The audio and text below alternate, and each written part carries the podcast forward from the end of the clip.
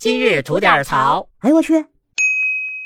您好，我是不播新闻只吐槽的肖阳峰。想必啊，这两天杜苏芮过境，不少地方都开启了风雨交加这模式吧？哎，今儿啊，咱不聊这台风，咱聊聊什么呢？哎，聊点人情世故的事儿。那既然说的是这人情世故啊，就没有一个绝对的对与错。那有喜欢武大郎的，就有喜欢那西门庆的。所以呢，哥们儿，我这也是一个人看法啊，不一定对，您辩证着听。有啥不同意见啊？您那评论区里边留言，咱讨论讨论，好吧？这不是最近各地雨水都多吗？哎，这雨水一多呀，出门在外的人难免有走窄了的时候。突然风雨来，手头没雨具，找地儿避避雨，引来了纠纷和争议。哎，还挺 合辙。哎，这不是前两天吗？泰山那边刚出一事儿，有一哥们儿啊，在泰山上面花几十块钱，刚吃完碗方便面，门口下着雨呢，这老板就往外轰人。这咱还没来及聊呢，哎，昨儿贵阳那边又出了一事儿，在贵阳啊，有这么一个免费的小景点叫甲秀楼。这景点呢，规定是晚上六点关门，可就在快关门的时候啊，外面突然下起了大雨。不少游客呢，因为没带雨具也好，因为外面雨下的太大了也好，都在这甲秀楼里边避雨。但到了这闭馆时间以后啊，工作人员就开始往外轰人清场，要关门。这下呢，就引起了工作人员和游客之间的矛盾。游客呢都说这么大的雨，你把人清走以后，人去哪儿啊？尤其是还有那么多老人和孩子呢，你这晚点关门不行吗？那工作人员的回复呢，就是游客怎么办？我怎么知道啊？我们要关门了，我们要下班了，你们在这待着，我不下班了，是不是？哎，听他这么一说啊，游客们的情绪都起来了，纷纷在这讲理，甚至啊，有些不冷静的上头的还说啊，看见没有，这就是贵州，看看以后谁还来贵州。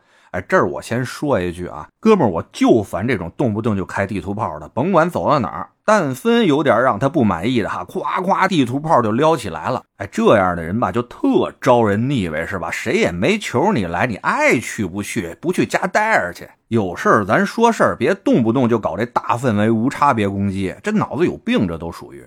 再说回到贾秀楼这档子事儿吧，我觉得吧，双方都有道理，而双方也都存在着一定的问题。哎，听到这儿，肯定又有人说了啊，那你这就叫骑墙头和稀泥。哎，还真不是。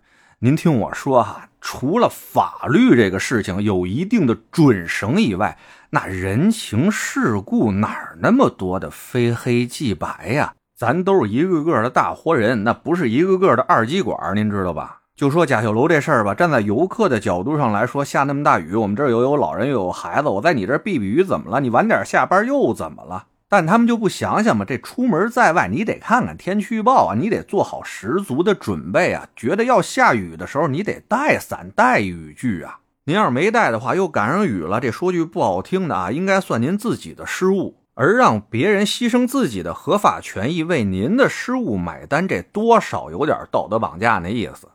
再说这景区的工作人员啊，按点上下班，天经地义，没毛病。但首先你也忒不会聊天了，您这两句出来不是在解决问题，那就在制造矛盾呢。你怎么着也算一服务行业的从业者，吃的这碗饭，说什么话得过脑子。再有了，你工作的这个甲秀楼是一个免费的公共景点，对不对？什么叫做公共？就是为大众提供服务的呀。你光说这规定规定怎么着了？哎，那规定是死的，人是活的呀。在这道理和规矩之上，还有份人情呢，不是？老吾老以及人之老，幼吾幼以及人之幼。真下那么大雨啊，有老有小的，让你轰出去了，出点什么事儿？咱都是上有老下有小的人，您心里过意得去吗？而且话说回来啊，我不知道这雨当时下的有多大。如果真大到一定程度的话，所有的公共场所都有义务为群众提供紧急避险的，这是义务，您知道吧？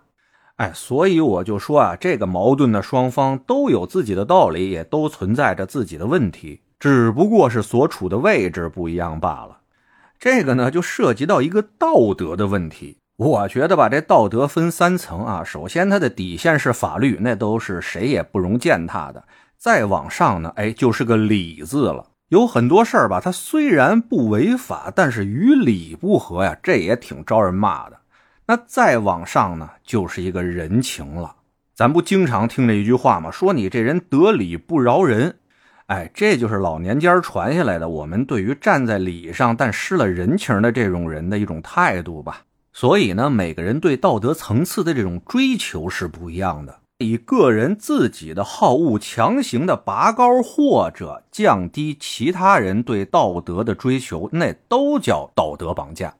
哎，咱临了啊，我准备道德绑架一下泰山那个小卖部老板。这说你只认钱不认人啊，都算夸你了啊！人家好歹给你钱了，对不对？你这就叫缺德了。人家刚在你这儿消费完，撂转人就往外轰，人家外面还下着大雨。您这跟吃饱了骂厨子有什么区别？您扫听扫听，从古至今正经开店做买卖的有几个是您这损色样的？赶紧啊，自省一下吧！再这么办事儿的话啊，我估计您干什么能黄什么。得嘞，我是每天陪您聊会儿天的肖阳峰。您要是没聊够的话啊，我们那儿还长节目呢，叫左聊右侃，说的是一些奇闻异事啊，内容也是相当得劲啊。有空你也过去听听呗。我先谢谢您了，今儿就这，回见了您的。